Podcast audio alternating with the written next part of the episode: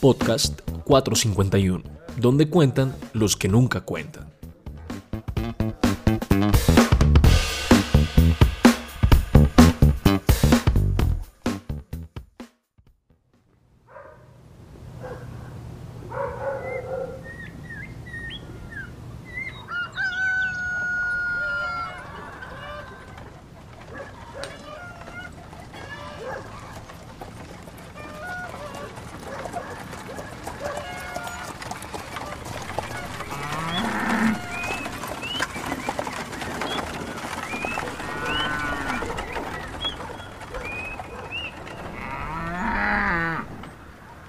Yo tenía seis años y medio más o menos, ya asistía a una escuelita cercana, pero la violencia era tan terrible. Vivíamos en una vereda llamada El Guayabo, en Bugalagrande Valle, y la finca era de mi abuela, pero los chumeros o chulavitas que le llamaban en esa época, que eran los conservadores contraliberales, llegaban a las fincas y eso era matar a todo el que fuera liberal, porque se conocía que era liberal porque la cédula era una hoja de papel sellado y si la persona había votado, entonces le ponían el sello rojo a los liberales, si era conservador le ponían un sello azul, con tinta azul. Y resulta que en mi casa eran cinco hermanos, yo era la menor de todos, pues habían siempre cuatro hombres ya mayores de 21, mi papá, mi cuñado, y llegaron y le dijeron a mi abuela. Buenas, abuela. Hágame el favor. ¿Dónde están los hombres de la casa? Buenas. Están deshiervando la finca, desmatonando, señor. Mhm. Llámelos a todos. Eran siete hombres a caballo, pero cargados y armados, esos hasta los dientes, yo creo. Y entonces, bueno, fue, fue uno de mis hermanos menores a llamar a los mayores y llegaron, A ver todos. Muestren las cédulas. sacó mi papá su cédula y los tres hermanos que ya habían votado. Mmm, ustedes son liberales. ¿Y saben qué les pasa a los liberales? Sí, señor, nosotros sabemos.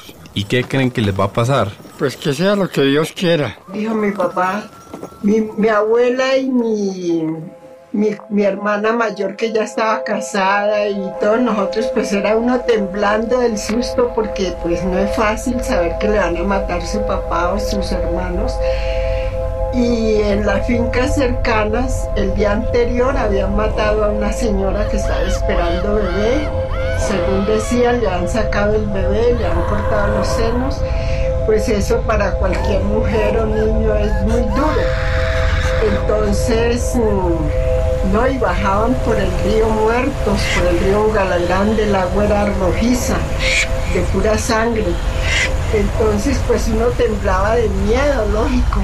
Entonces le dijo el, el como jefe de, la, de los siete, le dijo a mi abuela, ¿Usted quiere que le perdonemos la vida a sus hijos y a sus nietos? Pues claro que eso es lo que toda madre desea, toda abuela, toda familiar, porque él tiene su esposa y hay hijos pequeños. A mí me daría muy duro que ellos quedaran huérfanos, porque yo ya no tengo alientos para criarlos ni para sostenerlos, y son muy pequeños para que vean de la finca. Pues entonces mi hijita nos tiene que dar mm, un bulto de azúcar, uno arroz frijol, lenteja, todo lo que tenga en esa despensa. Una lata de manteca, necesitamos 10 gallinas, racimo de plátanos, yucas, piña. Mejor dicho, todo lo que hay en la finca. Bueno, manos a la obra muchachos, cojan de todo lo que haya. ¿Y la plata? Plata no tengo. ¿Cómo que no va a tener plata? ¿Y las ventas que hizo ayer? Nosotros pasamos y acá sacaban bultos de cosas. Entonces, ¿dónde está esa plata? Bueno, aquí está. Y le dio todo lo que había y luego, eh, bueno, ya entonces le perdonaron la vida a mi padre, a mi cuñado y mis hermanos y entonces dijeron, Bueno, ahora necesitamos la niña. y yo pues imaginé la más pequeña de la casa, A ver, amor, usted se va a ir con nosotros y donde lleguemos usted tiene que preguntar que si está don Eusebio Pinilla. Y eso nunca se me ha olvidado jamás. Que si estaba don Eusebio, entonces, claro, a mí como era vecina, a mí me tenían que decir que sí, porque necesitaban que el señor no se diera cuenta que ellos iban a ir para allá y me tocaba atravesar un potrero, afortunadamente pues de mi casa, de la finca de mi abuela se veía la casa donde yo iba a ir o la otra finca. Y entonces llegué allá, ellos expendían chorizos, hacían chorizos o longanizas para vender en el pueblo. Buenas, ¿está don Eusebio? Sí, acá anda. Que vienen los chusmeros, es que están allá afuera y lo necesitan a él. ¿Cómo así? Pero decimos que sí está o que no. Pues yo no sé, allá en mi casa no mataron a ninguno y cómo, la, cómo sería el, el, dolor que yo sentí. Ellos tenían los chorizos longanizas, dicen allá, colgando en el, asoleándolos en cuerdas en el, los corredores de la casa. Bueno, todos aquí. Necesitamos ya todas esas longanizas porque estamos con hambre y nos las vamos a llevar. A ver muchachos, vayan agarrando. Y cogieron y bajaron todo ese producido y de todas maneras me dijeron... Bueno, usted váyase para donde... Váyase para su casa. Y yo me fui a pie, porque ellos a caballo y yo a pie. Y entonces cuando yo iba como a mitad de camino, oí disparos y mataron al señor. Y eso a mí me quedó marcado para siempre y nunca se me olvida. No más, esa es mi historia. La historia que acabamos de escuchar fue escrita y narrada por Olivia Marmolejo en el marco del proyecto Historias en Yo Mayor, editada y producida por la Fundación Fahrenheit 451. En nuestro siguiente podcast, no se pierda uno de los relatos ganadores del concurso Sin Barreras 2020